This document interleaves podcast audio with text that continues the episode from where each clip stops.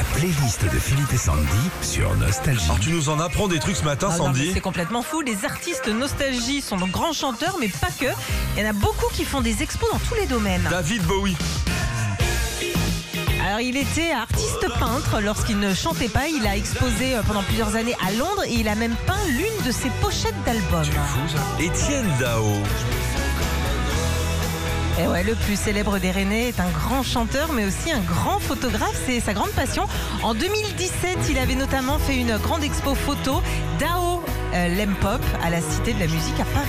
Alors ça je le savais, ça c'est Hugo Frey, il expose aussi. Fin comme un oiseau, Santillano. On savait qu'en plus de la chanson, il aimait les chevaux, les bateaux, mais Hugues aime aussi et surtout la sculpture. Il a exposé de nombreuses fois, notamment des bustes de célébrités. Là-bas avec un bon le vent, Iseo.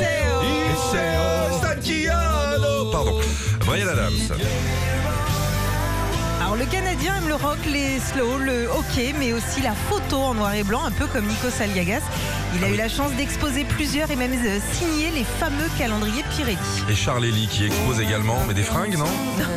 Et dans la couture. Ah, pas, mal. pas du tout. L'auteur du tube comme un avion sans aile adore la peinture et le dessin. Il expose régulièrement dans sa ville de cœur New York, mais aussi Paris et l'année dernière Genève. Bravo, et Polo alors.